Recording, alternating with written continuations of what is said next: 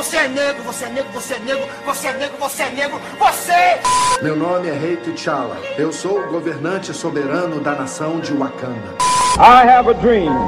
Mas a gente é igual em tudo, também nisso damos segue! É, mas vocês pregam paz e falam fogo nos racistas. Vocês acham certo? Sim.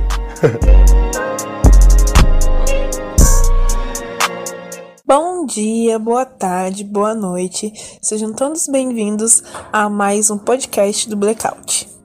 Bom, como podem perceber, hoje tá um pouquinho diferente, né? Além do sotaque, é... esse podcast está totalmente voltado, tá, para a voz feminina. Eu me chamo Ana Maria, tenho 27 anos, sou eu que vou apresentar esse programa hoje tá? Com duas convidadas maravilhosas que já já vou falar sobre elas. Não, melhor, eu vou deixar que elas se apresentem para vocês, tá? É, me sigam lá no Instagram para vocês conhecerem um pouquinho do meu trabalho, conhecer um pouquinho sobre minha pessoa, que eu não vou prolongar muito aqui, tá? É, meu Instagram é nega, com dois As no final H, Ana, tá? Sigam lá e conheçam um pouquinho do meu trabalho, conheçam um pouquinho sobre mim, tá? E, bom, vamos iniciar esse podcast de hoje. Então vamos começar um pouquinho com a apresentação das meninas. Thaís, fala um pouquinho sobre você, o que, que você faz. A gente sabe que você é modelo, estudante, mas fala um pouquinho Isso. mais sobre sua vida pra gente. Oi, gente, meu nome é Thaís. Muito bom dia, boa noite, boa tarde. Não sei que horário vocês estão escutando. Eu tenho 21 anos, sou estudante de psicologia, sou modelo, trabalho como digital influencer, tenho uma loja, é, deixa eu ver, é, faço muita coisa. Né? Sou uma mulher que gosta de romance, amo dançar, beber uns bons drinks. Acho que essas são as coisas que estão por trás né, dos bastidores. Mas é isso, gente. Esse é um pouquinho de mim e acho que eu me apresentei bem. E a sua loja? A sua loja é do quê? Eu tenho uma loja de lingerie, né? Abri no final do ano passado com a minha melhor amiga. Alpha Female, se vocês quiserem seguir lá. É, também tenho participado de alguns projetos que eu acho interessante mencionar, principalmente Unidos para Sempre, levando em consideração que a gente está aqui no Turbo Rosa, né? Quem não sabe, sou ex-paciente oncológica, não tive câncer de mama, tive câncer no ovário, mas acho interessante estar mencionando isso até mesmo para quem quiser estar tá apoiando, né? O, o projeto, que é uma ONG agora, vocês podem estar jogando no Instagram, né? Unidas para Sempre. E nesse mês de outubro, é, falar um pouquinho dessa conscientização, que é muito importante. Então, mulheres e homens, é, façam autoexame, cuidem da saúde de vocês. Acho bom todo mundo se prevenir, porque é uma doença que pega de surpresa e é algo muito legal. Mas não vou me estender muito, só brevemente falando sobre isso. Tá certo, tá ótimo. E você, Bárbara? Conta um pouquinho sobre você pra gente. Oi, gente. Bom dia, boa tarde, boa noite, né? A gente não sabe que horas vocês vão estar ouvindo esse podcast. É, me chamo Bárbara Souza, tenho 21 anos, faço faculdade de Direito. É, tenho muitas metas ainda ali dentro do curso. Acho que Direito é uma faculdade que é, vai ser mais uma ferramenta ali atingir as metas que eu quero atingir. E é isso, é basicamente isso. Too much, too much, too much, too much. This is more than just a new lust for you. Então vamos lá, meninas. Vocês é, sabem um pouquinho sobre o tema, né? Nós vamos falar aí com o tema Uma Mulher Negra Feliz nas Atualidades. É um ato revolucionário. Eu vou fazer algumas perguntinhas para vocês relacionadas a esse tema e vocês se sintam bem à vontade para estar tá respondendo elas da maneira mais simples e objetiva para vocês, tá bom? Então vamos começar com a Thaís. O que é felicidade para você? Já começa, né, com uma pergunta assim, reflexiva, né? Cara, felicidade para mim. Eu, eu, isso aí, quando ele, quando você fez a pergunta, eu fiquei, caramba, e agora? Porque eu sempre digo que eu sou uma pessoa feliz, né? Pra mim mesma, fico repetindo pra mim mesma mas definir felicidade é algo muito, é, muito difícil. Para é mim, complexo, né? é complexo definir, porque uhum. não, é um, não é uma coisa, eu acho que é uma junção. Uma Sim. junção de coisas assim, e, e é um estado de espírito, né? Eu acho que felicidade se baseia muito do, um, do sentimento em relação às coisas que você vive, da sua vida no geral. Então, hoje você está feliz com as coisas que você tem, que você sonha, que você deseja. Então, acredito que possa ser uma junção de tudo. Você leva em consideração assim que a felicidade são momentos que não é uma coisa constante, sim. Por exemplo, assim, ah, é, eu vivo momentos felizes. Eu não. Eu já parto do princípio ao contrário. Eu sou uhum. feliz e eu tenho momentos ruins. É porque é meio complicado. A minha definição de felicidade mudou muito depois que eu fiquei doente. Então, uhum. desde que eu saí do hospital, que eu fiquei um tempo internada, a situação com câncer foi meio complicada na minha vida. Hum, depois de que eu saí do hospital, eu reconheci que eu tinha um privilégio muito grande de estar renascendo, de estar reescrevendo a minha história. Então, hoje eu digo que eu sou uma pessoa feliz com dias tristes, ou dias estressantes, porque eles são minoria comparado à maioria dos meus dias que eu procuro ser feliz. Uhum. E vai muito do momento assim, eu, minhas amigas até A Bárbara acho que conhece o Gabriel. A Bárbara conhece o Gabriel, ele até fala. Sim, conheço. Eu sou. Eu, o pessoal falando, ai, Thaís, sete horas da manhã, cara, quer ficar falando, ficar sorrindo, escutando música, que não sei o quê. Acabei de acordar. Eu falo, gente, eu tenho, tem dia que eu acordo triste, né? Todo dia que eu acordo lá, ah, sereré, pulando, popô. Mas se eu começo meu dia feliz, eu procuro que ele se estenda. Eu acho que eu vou definir que ele se estenda todo feliz e, e, procuro não fixar minha cabeça nas coisas que me fazem sair desse foco, sabe? Uhum. É uma coisa que na verdade vai depender só de você, né? Sim, exato. É, é exatamente sobre isso. Uhum. Legal. Bárbara, é, felicidade para você. Você vê felicidade como um destino? Sempre. Eu acho que todo mundo tem sempre esse destino de a felicidade, procurar a felicidade. É engraçado que eu também tinha muito esse pensamento que felicidade é um momento, a gente vive, vive dias normais e felicidade acaba sendo em alguns determinados momentos, por determinadas pessoas que te causam felicidade, é, ou coisas que acontecem no seu dia a dia. Mas eu também procuro sempre, né, tá buscando a felicidade no meu dia, por mais que alguns dias sejam complicados ou estressantes e pareça que está dando tudo errado é, busco sempre a felicidade. Com certeza é um destino. Fazendo até uma referência no que eu disse, acho que a gente pode trazer o filme A Procura da Felicidade, né? Estreado. Estreado não, mas é atuado pelo Will Smith. E realmente é um filme que serve muito de exemplo pra gente, porque mesmo com as dificuldades que o filme expõe de falta de emprego, procura de emprego, e ele tendo ali que viver no mundo com o filho dele, mesmo assim, a felicidade sempre foi buscada por eles. Nunca desanimou eles, por mais que houvesse muitos desafios. Então, serve com certeza de exemplo e, e é isso.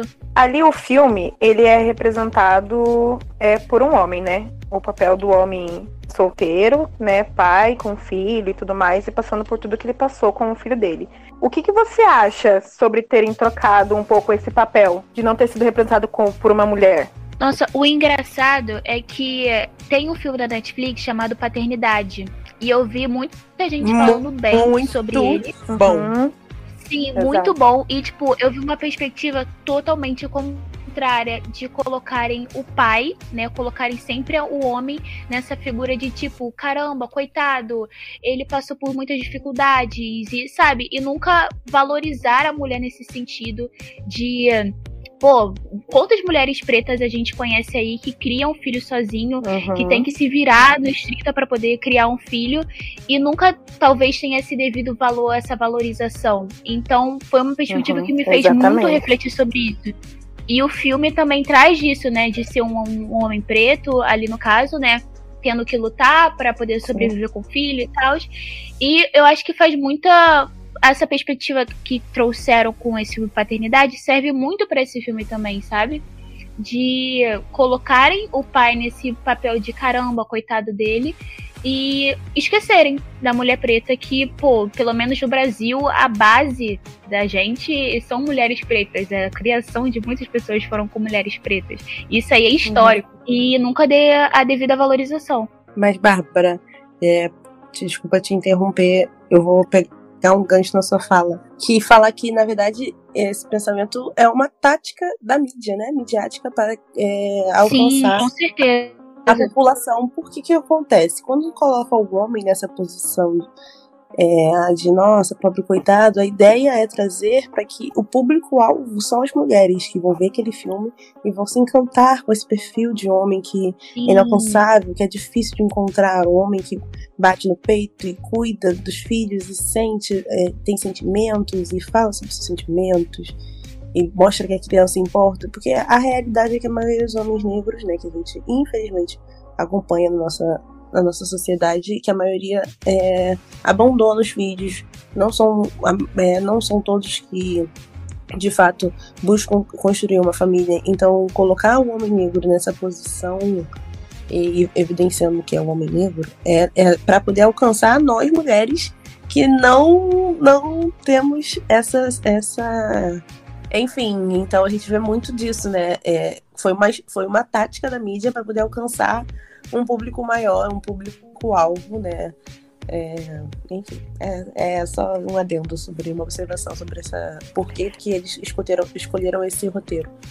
E Mas realmente parece é uma que... visão. Pode falar, Bárbara. Ah, tá. Mas só para completar, porque eles romantizaram muito o filme, né? Colocaram ele meio que no papel de super-herói nossa, incrível, um paizão caramba, um homem preto assumindo a filha, querendo cuidar ele mesmo da filha, romantizou isso. Eu não tô falando que o filme seja ruim ou que deve, deva ser cancelado ou algo do tipo, não. É, mas com certeza foi uma, uma, uma, foi uma venda na mídia totalmente romantizada. É, porque eles tiraram um pouco, no meu ponto de vista, né? É, essa questão de que só as mães têm esse dever, só as mães têm essa responsabilidade, no caso, só as mulheres, né? é, ter esse papel, sabe, de assumir, de correr atrás, de, de dar o melhor para os filhos. É por isso que eu perguntei sobre o que vocês achavam de terem colocado um homem nesse papel, né? Porque como vocês falaram, é uma porcentagem mínima de homens, principalmente homens pretos, né, que se colocam numa posição dessa hoje em dia. Vamos lá. Homens pretos, isso não é uma crítica a vocês. é só um alerta. Isso mesmo. Só um alerta. não odeia vocês. Não. Mas... Depois vão falar que a gente tá protegendo o homem branco. É. Não, não, não. Calma Passando aí. pano para o homem branco. Não, gente, brincadeira.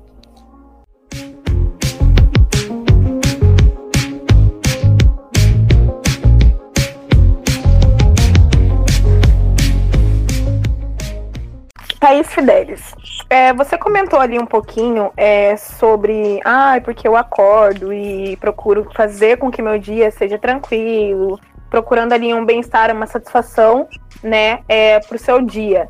É, fala um pouquinho qual é esse processo de felicidade, que, da tua felicidade, entende? Cara, eu acho que pode estar só um pouquinho grosseiro, mas é que o meu processo de felicidade é sempre lembrado que eu, eu vou tentar falar isso de uma forma suave, sabe? Mas é tipo assim, putz, eu já estive numa situação em que aí eu pedia para viver. Então, se eu acordo hoje, eu não tenho que acordar reclamando, sabe? Eu tenho que agradecer. Por, por mais ruim que seja o meu dia, tipo, às vezes eu acordo já tropeçando. Levantei da cama já com o pé esquerdo. Mas eu tenho um espelho aqui atrás da minha porta. E eu acordo, geralmente procuro, apago a luz e já olho de cara para ele, né? E mesmo que eu não fale, é, nem sempre eu falo verbalmente, mas procuro também verbalizar é, essa fala. Mas fala assim: vambora viver. Mais um dia. E aí eu vou tomar é... banho, vou escovar meu dente. Porque o que, que acontece? É, quando eu fiquei doente, quando eu tive câncer, foi foi o que mudou completamente a minha vida, completamente real, completamente meus sonhos, objetivos, metas, tudo, tudo, tudo. Porque eu de fato quase, quase morri. E ali eu só desejava. Eu lembro que é, eu orava muito pedindo. Eu, eu sou cristã, não, não, não praticante atualmente, mas eu só pedi para o Senhor, pelo amor de Deus, que eu possa realizar coisas que eu não tinha vivenciado ainda né, na minha vida. Então, assim, é, é, esse meu processo de felicidade vem, vem desse momento. A partir de 2016 que ele começou, em que eu mudei todo o cenário da minha vida e eu comecei a mudar os meus as minhas práticas para que eu fosse feliz, como se fosse isso, entendeu? Você passou a ver a, a vida de outra maneira, né? Isso, exatamente. E buscando sempre a forma de gratidão, né? Em troca de tudo. Isso. É, quando eu falo que exemplo assim, ah, tem dia que eu começo já tropeçando. É porque eu não quero soar aqui com um discurso, sabe, good vibes, ah, a vida é bela, sorrir, uhum. sabe? Limpa, limpa, limpa, toda energia. Não, não quero ser esse discurso. Porque não é, não é sempre assim, a vida é difícil pra caralho. Não, perdão. Sim. Ai, meu Deus, vou cancelar no podcast. A vida é difícil pra caramba, sabe? É, tem, tem dias que a gente não quer sair da cama. Eu mesma, essa semana aí que passou, teve um dia que eu tava malzona, tava mó bad. Aí eu, tipo, deu seis horas, sabe? Minha aula da faculdade quase começando. Eu falei, mano, eu não fiz nada hoje, só fui pro estágio. Falei, quer saber? Vou levantar, eu vou malhar seria o ânimo. Uhum. Fui com a minha cara toda amarrotada. Depois voltei mais animado. Falei, ih, vambora, dá tempo pra tristeza não. Mas é que nem, o que estão falando agora, né? Ah, é como é, ir por trás dos stories, né? Como você está, como você se sente sim, e tal. Sim. E entra muito isso, mas assim, eu sou muito da, da opinião assim de que tá tudo bem se você não está bem. Sabe? É como sim. você falou, você não tem que, você não é obrigada a estar 100% todos os dias, estar disposta então, todos é... os dias, entendeu? É, vocês sabem que eu faço psicologia, né? Então, uhum. é, situação, é, essa questão de estar tá tudo bem, é porque a gente tem que vivenciar todos os nossos sentimentos. A gente tem que vivenciar a raiva, a gente tem que vivenciar a tristeza, a gente tem que vivenciar é, os, a felicidade. Não, não, faz parte do processo do autoconhecimento do ser humano você vivenciar os seus sentimentos. Não é todo dia que você está feliz, não é todo dia que você está triste. E na realidade, quando você vivencia cada momento, cada sentimento, aí sim que você está caminhando para o seu processo de autoconhecimento, porque você já sabe o que te irrita, o que te entristece, o que te deixa feliz. Então é sobre você de fato experimentar cada momento como se fosse o agora, porque é o agora, né? Então, é, além de partir desse discurso da ansiedade, né, da gente querer tudo para para agora, sabe, para amanhã na realidade. Pra ontem é. Pra uhum. ontem. A gente tem que viver o momento, viver o hoje, e vem muito disso, sabe? Sobre, entrando aqui um pouquinho rapidinho, sobre o que Pode a falar. Thaís falou, né, sobre autoconhecimento e a gente passar por todos os sentimentos, né, é, é muito real, né, porque há um tempo atrás eu tava muito nesse processo de autoconhecimento, de ter passado por determinadas situações da minha vida e ter ficado muito mal com isso, esperava muita coisa, a gente criar muita expectativa lidar com a quebra de expectativas. E eu me vi, tipo assim, muito triste. E eu que sempre fui uma pessoa muito animada. Todo mundo fala: Caraca, Bárbara, você é animada em momentos que. Por que você é animada, sabe? E é muito disso. Então eu me vi assim, eu me estranhava muito, porque parecia que a Bárbara, que sempre foi animada, que gostava de ver os outros animados e animar quem estava ao redor dela, tava, tipo, totalmente apagada. E esse processo de autoconhecimento é realmente importante porque foi importante para mim ver o que me deixava triste e pensar o que eu poderia ter feito para evitar, talvez, é, e como eu poderia sair dessa situação, como eu poderia né, pensar por uma outra perspectiva para poder sair disso. Então é muito importante né, a gente viver, talvez, alguns momentos tristes para a gente valorizar ainda mais os momentos felizes e saber sair desses momentos tristes, né? Não, e eu falei, né? A Bárbara falou sobre o processo de autoconhecimento. Na realidade, o processo de autoconhecimento ele é constante, né? A gente está sempre dentro dele, porque de acordo com cada fase da nossa vida, a gente vai mudando, atualizando nossos gostos, nossa maneira de viver. Então é um processo que não para, né?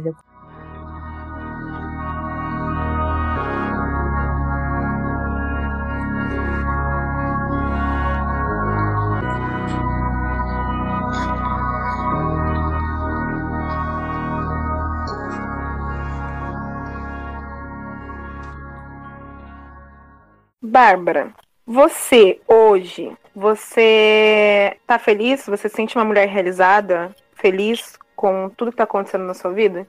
Então, né, vamos lá. É, eu me sinto agradecida sempre por tudo que eu tenho.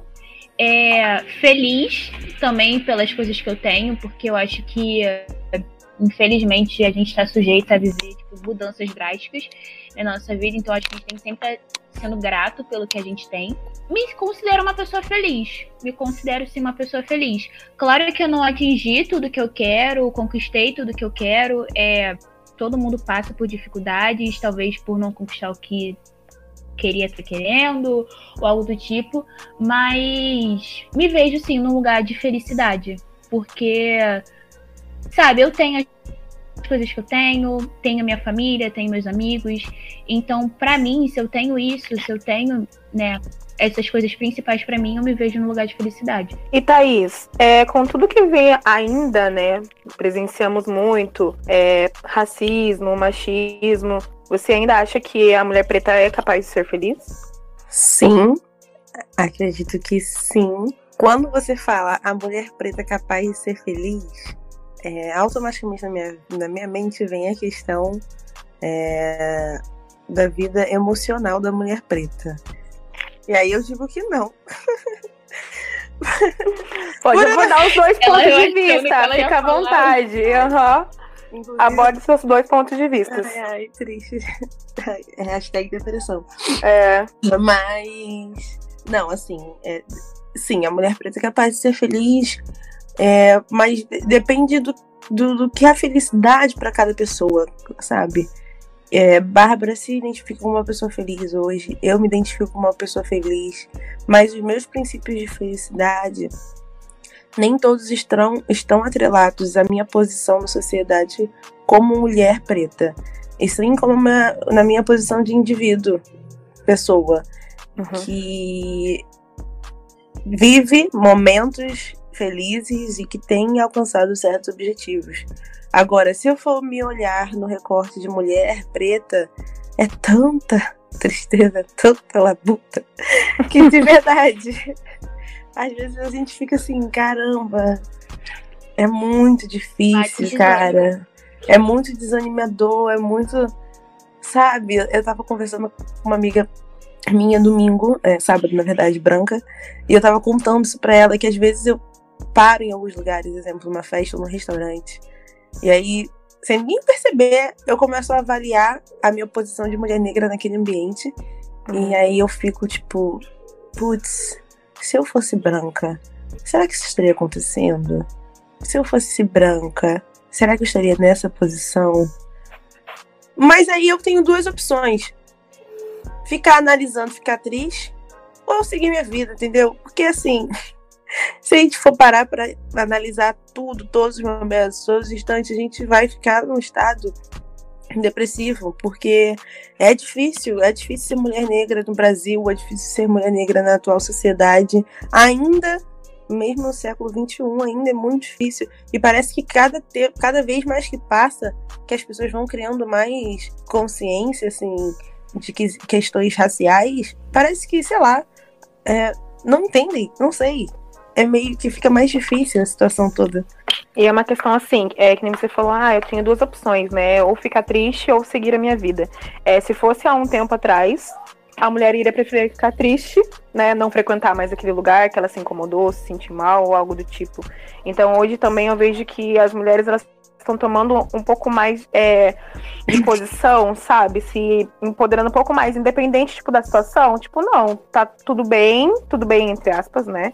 É, não vou deixar de frequentar, vou continuar minha vida, isso não vai me afetar, eu tenho que continuar porque é, um, é todo um processo, né? Olha, eu gosto muito de incomodar. Inclusive, eu sei que esse não é o tema de agora, mas eu e a Bárbara, já falou sobre isso, já sobre ser afropate, né? Sobre essa estética de afropate. Uhum. Isso que eu falar também, a completar sobre isso. eu gosto muito de incomodar nesse quesito como mulher negra. Eu não me incomodo nem um pouco, na verdade, eu acho até graça. Então, assim, quando eu vejo esse tipo de coisa, Aí que me dá mais vontade mesmo, né? De estar Sim, exatamente. Fácil, de ir em certo ambiente. Mas, dependendo, quando eu falo que às vezes eu faço essa comparação e eu posso ficar triste, é porque tem coisas que, exemplo, a questão da, da vida emocional de uma mulher preta. Se você fica, se eu ficar me comparando com as minhas amigas brancas e que elas já conquistaram de família, e relacionamentos longos e duradouros, e de parceiros e companheiros que exaltam e fazem, fazem tudo, putz, nossa senhora, eu vou dizer, eu já desisti, na verdade, né, de ter uma vida afetiva, mas assim, já aí que eu desisti, desiste de vez, que você pensa, nossa, isso nunca vai ser para mim.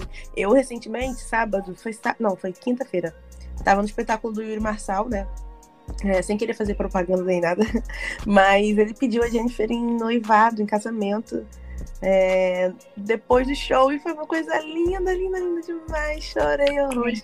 Parecia que tava no Deus, filme. Lindo mesmo. Cara, você tava no filme. Eu falei, gente, a mulher negra ela ainda pode ver por esses momentos, né? E me deu uma esperança. Falei assim, ai, gente, será que um dia alguém vai me amar dessa forma? Sabe? Então, assim, a mulher negra ainda pode ser feliz, sim. É uma possibilidade. Ela ainda pode, mesmo. Não só, não digo só na quesito emocional, né? Quesito de vida profissional, vida pessoal. Eu acho que sim, nós podemos sim é, ainda ser felizes. Acredito nesse roteiro pra gente. Legal. Bárbara, você tá cursando direito, né? Sim, curso direito. é que pra mim Como, você, Bárbara? você ia já continuar. É retórica. Não, tá tudo bem, vamos lá. É, é que eu fiquei na dúvida. Eu falei assim, se era aquela que estuda direito ou é a outra. Mas ela, eu ela falei. É legal, tá, gente? Ela cursa de direito, mas ela é legal, tá? Olha, que eu já convivi com o povo de direito também e não foi muito agradável. Mas então, já que estão falando que você é legal, eu vou levar em consideração. Eu sou totalmente contra essa galera de direito metido. Hum. Pelo amor de Deus, é vergonha do curso. Então vamos lá. É, vocês cursando direito. É... Uma pergunta simples. Dentro da sua, da sua sala de aula, é... quantas mulheres negras tem? Além de você. Então, esse foi engraçado. Eu faço faculdade em outro estado, né? E hum, eu faço faculdade em João Pessoa atualmente. E por ser outro estado, já tem talvez um outro recorte, né? Talvez um outro recorte, digo, da nossa Rio de Janeiro, né? A gente está acostumado com a condição sociocultural do Rio de Janeiro para pessoas pretas, então talvez o João Pessoa seja um outro recorte. Mas, atualmente, dentro do curso de direito, digo nem na minha sala em si, mas dentro do curso de direito, só sou eu e mais uma outra menina. Então é algo literalmente surpreendente. O engraçado é que meu professor de Direitos Humanos, que já foi né, coordenador de, do, de todo o curso de Direito, falou que em cinco anos, passaram-se cinco anos e só uma pessoa negra entrou. Então, esse outro recorte para lá em João Pessoa é algo que, tipo, me assusta muito. Eu lembro que eu fiquei muito surpresa. Eu fiquei, gente, como é que eu vou fazer amigos lá? Sendo que hoje em dia eu sou totalmente assim, caraca, minhas ideias, meus princípios, totalmente assim, raciais, e fazer amizade com a maioria branca. Imagina como é que vai ser eu chegando lá de trança, é, ou se não com meu cabelo crespo. Como é que vai ser isso? Tipo, será que as pessoas têm talvez essa perspectiva de, caraca, ela é uma mulher preta, então a gente tem que respeitar e, sabe, racismo, sabe? E então foi uma coisa que me assustou muito. Tipo, por mais que eu tenha sempre estudado em colégios particulares, particular, é, depois que eu saí da, do, do, colégio, eu comecei a ter mais amigos pretos, é, a me relacionar mais com pessoas pretas, para mim foi uma coisa, tipo, que até me surpreende, que eu fiquei muito. Caraca, como é que vai ser? Muito surpresa. Então, é isso. E sobre posicionamentos, você acha que hoje em dia a mulher preta consegue se posicionar melhor em mercados assim, em áreas de atuações como direito, é, medicina, médica, essas coisas assim? Sinceramente, eu acho que ainda não. Eu acho que, sinceramente, ainda não. É, eu faço estágio, né, no TJ. É, fazia estágio no TJ. E era muito engraçado porque também era a única pessoa negra ali dentro, ainda mais estágio do TJ da Barra da Tijuca, né? Então, grande parte das pessoas que iriam lá abrir processo ou algo do tipo eram pessoas brancas com uma determinada condição social. E não tem voz sinceramente não tem voz, porque o engraçado é que eu até comentei isso com meu pai. Geralmente ficava na mesa para atender as pessoas, eu e mais um outro garoto branco. E, gente, literalmente, todas as pessoas que entravam na sala pediam informação para ele já diretamente. Tipo, não, não olhavam para mim. Não... E olha que grande parte das vezes eu sentava na primeira mesa para atender e as pessoas iam diretamente a ele literalmente olhavam pro meu olho, olhavam para ele e já iam nele. Então, dali eu fiquei, caraca, você vê como é que o racismo ainda é muito presente e as pessoas nem sentem. Porque se eu for confrontar uma pessoa de, caramba, por que você não veio até mim? Por que você não veio para eu te atender? E a pessoa vai falar, ah, mas vai ter uma explicação, mas a gente sabe que lá no fundo é o racismo. Então eu acho que não tem essa atuação. Acho que não, as, muitas mulheres pretas ainda não podem se expor porque é mais um medo de você perder o seu trabalho, o seu emprego, o estágio, ou até mesmo faculdade, porque, pô, você tem que fazer trabalho em grupo grande parte das vezes. Será que as pessoas têm essa perspectiva de ouvir você e, pô, não achar que é papinho, é mimimi, é palhaçada, é pouca coisa, é querendo chamar atenção? Então, em grande parte dos espaços, eu acho que mulher preta ainda não tem voz. Eu espero muito que daqui a alguns anos tenham, a gente possa ter voz, que a gente possa debater sim assuntos esses como em aberto, se algo incomodar, a gente fala lá e possa reclamar, mas eu acho que atualmente não tem, não tem. E é muito triste, né? Porque é um, um, mulheres pretas estarem em locais como esse é muito um ato revolucionário. Uhum. E você estar nesse processo e ainda ter que se calar é algo horrível. Então, eu realmente espero que com o passar dos anos isso possa mudar. Vamos lá. Thaís, é, você comentou aqui que você é modelo, né? Então, é, com base nisso, qual que é a sua experiência é, na área da moda? Você sendo uma mulher preta, de cabelo crespo, é, como que é para você? Você então, consegue é... trabalho fácil? É, e é que tá.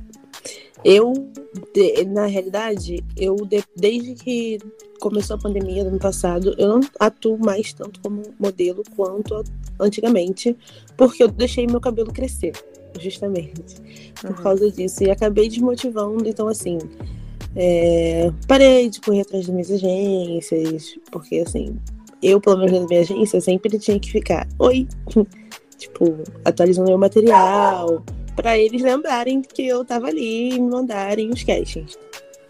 Mas veio esse processo de pandemia e eu decidi, eu era careca, né? Fiquei careca durante quatro, quatro anos. Iniciei na carreira de modelo como é, careca. E desde então eu tenho trabalhado mais como digital influencer, fazendo divulgações, publis, enfim, no meu perfil, é, do que como a, modelo em si. Mas é, sobre essa vivência né, de mulher negra no mercado de modelo, é muito rígido, porque a gente tem muito menos liberdade de ser quem a gente deseja ser.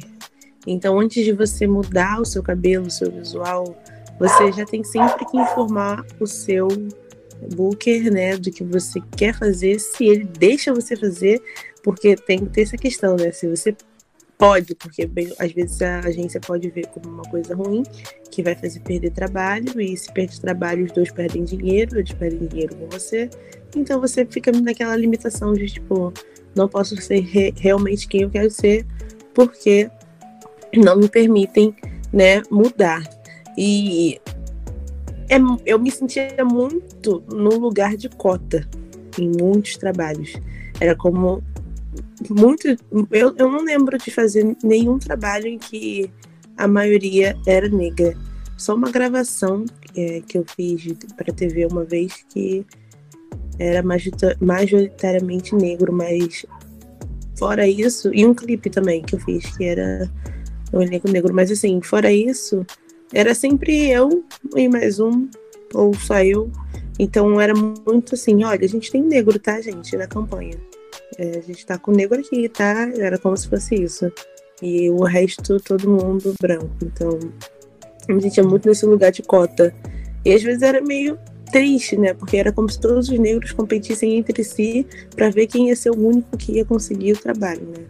Meio, meio complicado. Bárbara, você como estudante de direito, é, perante a lei não existe racismo. Então, como que você vê isso? Então, é, na Constituição já colocam, né, o crime, o racismo como um crime inofensável.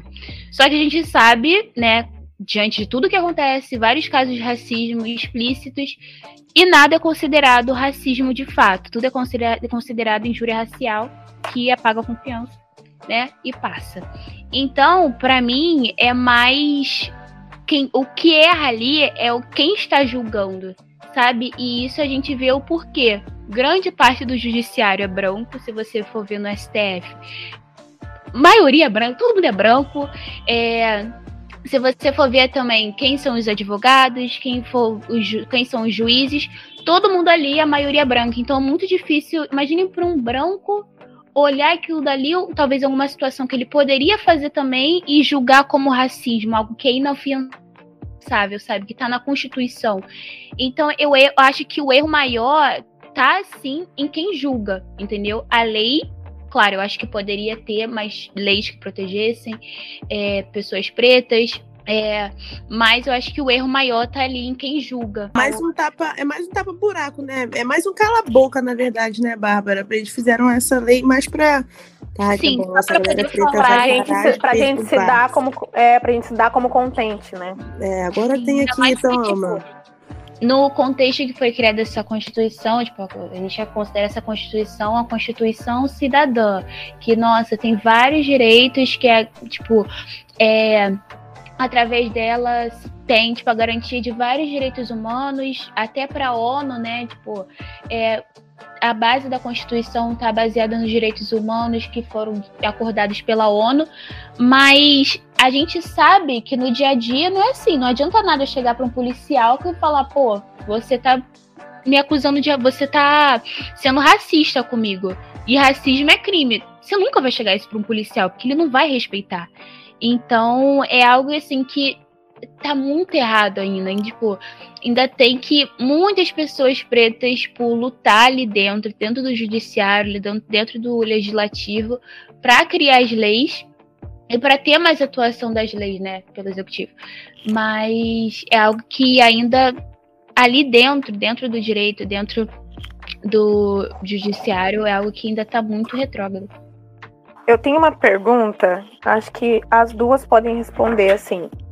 É, vocês convivem com as mães de vocês? Sim. Sim. Sim. E vocês, olhando assim de fora, por, é, ela sendo uma mulher mais velha, com base é, no que a gente conversou aqui, é que as mulheres negras atuais hoje estão sabendo lidar com mais coisas e tudo mais. Vocês acham que a mãe de vocês se sentem mulheres realizadas, mulheres felizes dentro do tema? Não. A mim eu sei que não, porque é, eu não vou, vou tentar não expor a minha mãe, né? Porque senão depois não vai escutar isso, ela vai me matar. Mas eu sei que não, porque eu sei que tem coisas que na adolescência dela ela gostaria de ter almejado, mas ela me teve, né? Minha mãe engravidou com 21 anos, a minha idade. É, e ela teve que interromper muito dos sonhos dela pra, para me cuidar de mim, para me criar. E então hoje eu sei que ela gostaria muito de ter vivido tais coisas e ela deposita muito em mim, né? É, que eu viva, vivencie. Ela mesmo fala, né? Que ah, eu, eu quero que você curta a sua vida da forma que eu não curti, que você chegue a lugares, então estuda mesmo, não não perca o foco na sua faculdade, porque eu não pude, eu não tive oportunidade de fazer então, eu, eu quero poder te proporcionar isso. Quero que você hoje tenha o que eu não tive. Então, é sobre isso. E você, Bárbara? Então, a minha criação, pelo que a Tess falou, também é a mesma coisa. A minha mãe, ela teve um pouco mais velha, mas também da mesma forma, minha mãe teve que abrir mão de muita coisa por conta de mim e depois pelo meu irmão. Então, muitos sonhos que ela tinha de fazer uma faculdade, de viver mais a vida dela adulta, ela deixou de viver por conta para dar prioridade à família. E eu acho que também era muito por conta não vou falar do momento que ela vivia, mas da forma que colocaram para ela, sabe? Que ela uhum. tinha que cuidar da família e a, e a prioridade dela era a família e os sonhos dela que se deixem de lado. Então minha mãe também prioriza muito isso para mim de eu viver, de eu estudar para conquistar as minhas coisas e ser independente. Minha mãe sempre fala isso, seja independente, então estude. E Então, da mesma forma, a minha mãe, eu acho que ela se considera em alguns momentos feliz, sim. É, acho que ela se sente realizada, mas ainda falta, entendeu? Acho que talvez para ela ainda falte essa felicidade completa, de ela se sentir realizada em todos os aspectos. Do aspecto de, pô, me formei, tenho um emprego e nesse sentido, sabe? Lutei pelo meu sonho. E então acho que nesse sentido, se sente feliz, mas ainda falta alguns sonhos, sabe? Uma coisa que você falou ali, é, um ponto foi interessante, essa questão é do papel, do posicionamento que colocaram ela, né, na época. Por isso que eu perguntei. É, eu sou mãe, eu tenho dois filhos, é, e assim, eu não tive isso, sabe, de precisar parar minha vida, é, alguma coisa que eles tenham, tipo, me travado em alguma coisa. Eu sou formada, já me formei em 2015, é, tenho as minhas coisas, minha loja, aos poucos, óbvio, né? Tô conquistando as minhas coisas, mas essa questão não fez com que eu não alcançasse as minhas coisas, sabe? Porque hoje já não é tão colocado essa coisa de tipo, ah, você tem que ficar em casa, você tem que cuidar de filho, você tem que isso, né, né. Focado no papel ali da mulher, dona de casa, que tem que ficar em casa, cuidar de filho e tudo mais. E né, na época dela já era é, colocado esse posicionamento, né?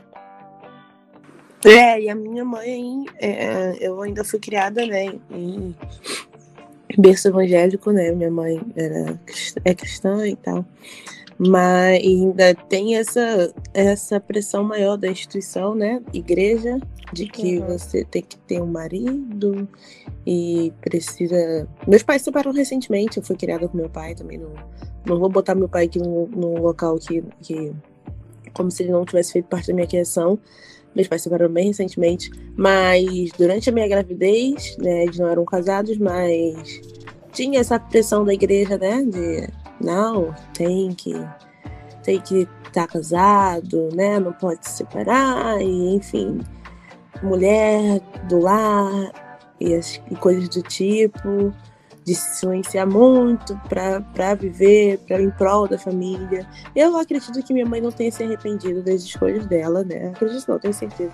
Ela tem se arrependido das escolhas dela, mas que se ela pudesse voltar e fazer algumas coisas diferentes, eu acredito que ela faria, entende? Acho que, na verdade, é, a todo mundo, né? A gente, a gente já não paramos na nossa vida, nós cometemos alguns erros, algumas escolhas, e tudo serve de aprendizado, né? Mas. Sim. Pode concluir. Não, mas no fim é, é sobre isso, né? É, eu nunca parei para perguntar para ela assim, mãe, você é feliz hoje em dia? Mas eu sei que tem coisas no passado que ela faria de uma forma diferente.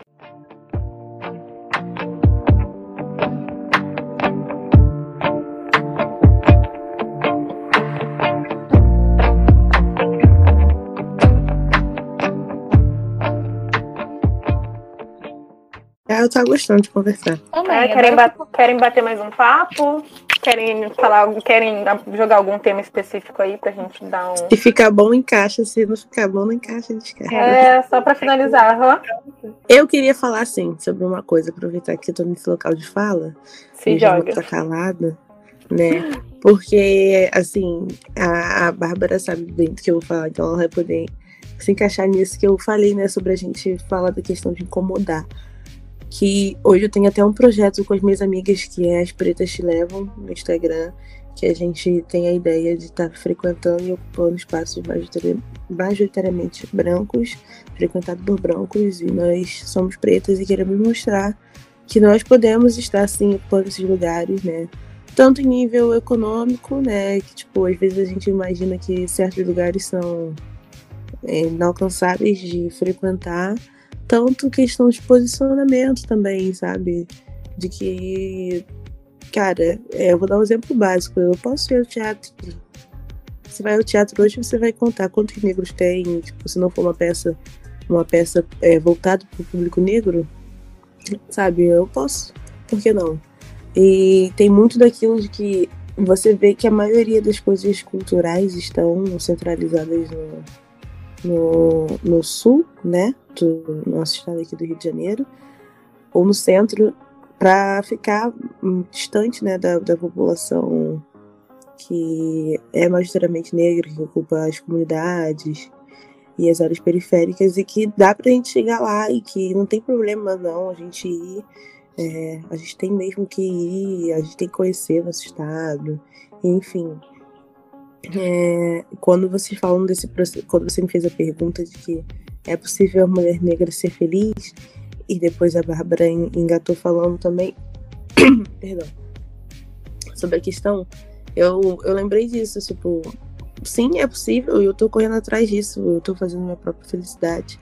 E entra na questão do, do de felicidade, né? Se é um destino ou não. E nós podemos ser felizes, sim. É, nós podemos traçar nossos caminhos, sim. E acho muito importante frisar que a mulher negra pode tudo. Nós somos a base, nós temos que ter acesso a tudo, sabe? Que a gente pode fazer.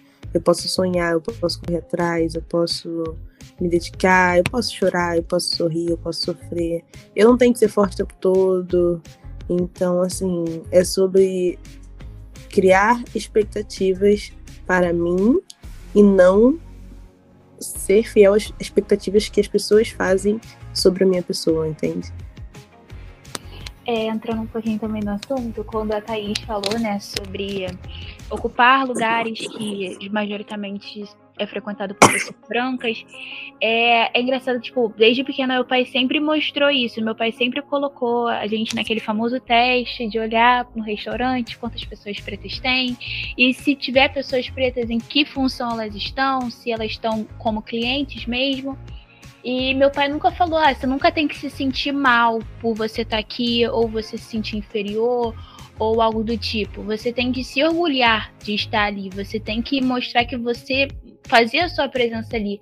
Porque pro resto das outras pessoas pretas, é, você tá ocupando aquele lugar, entendeu? Você tá servindo de exemplo. Então acho que é muito importante a gente não, né, se fechar para essas coisas, não deixar de frequentar sim teatros, musicais, é, centros culturais, porque ajuda a gente a criar nossa tipo identidade, sabe? E ainda mais a mostrar que, pô, a gente pode estar tá ali, que a gente pode entrar naquele lugar que, por mais que a gente tenha medo de sofrer racismo e tal, a gente tem que, né, afrontar. Então, gosto muito do projeto da Thaís, já falei isso pra ela, que, pô, não, talvez não tenha expressado tanto, mas é realmente muito importante pessoas pretas, mulheres pretas ainda mais, é, estarem frequentando, porque muitas vezes, já vou fazer uma crítica aqui, mas pode até ser frequentado por homens pretos, mas aí estão acompanhados de mulheres brancas. Então, acho que é realmente a gente, importante a gente ocupar esses tipos de lugares, né? É, como a Thaís falou também, a nossa felicidade a gente pode fazer. Claro que puxando para esse recorte social e sociedade e tal, realmente é um pouco difícil, dá um pouco de desânimo a gente pensar que a gente pode ser feliz diante de tudo que a gente passa. Mas a gente, como indivíduo, né? Cada um tendo seus sonhos, tendo suas metas, a gente é possível sim de ser feliz, de encontrar nossa felicidade e que não seja sempre uma coisa tão distante e a gente procure sempre, né, fazer isso do dia a dia, comece a valorizar também as pequenas coisas que já dizia o Emicida, né? Pequenas alegrias da vida adulta. Então, a gente também tem que valorizar isso aí. É hora de dar tchau. É hora de dar tchau. Queria agradecer mais uma vez pela participação, ao Blackout Podcast pelo convite.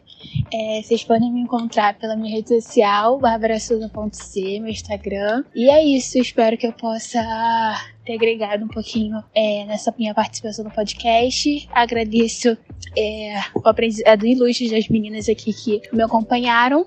E é isso. Tchau, gente. Obrigada. Oi, gente. Então é isso. Espero que vocês tenham gostado desse episódio do podcast. Foi um prazer para mim estar aqui e espero voltar outras vezes. A gente tá batendo mais um papo. Não deixem de me seguir nas minhas redes sociais, aí de Thaís, na maioria. E é isso. Beijinhos. Até a próxima. E ficamos por aqui, né? Chegamos ao fim desse bate-papo que tava uma delícia. Meninas, muito obrigado pela participação, por terem aí disponibilizado o tempo de vocês, por terem é, dividido, né, um pouquinho da história e experiência de vocês, certo? Aqui junto com a gente. E é isso. É, obrigada a todos. Tenham uma ótima noite, um ótimo dia, uma ótima tarde, dependendo do horário que vocês ouviram estão ou estão ouvindo, tá? E é isso, gente. Ficamos por aqui e até a próxima.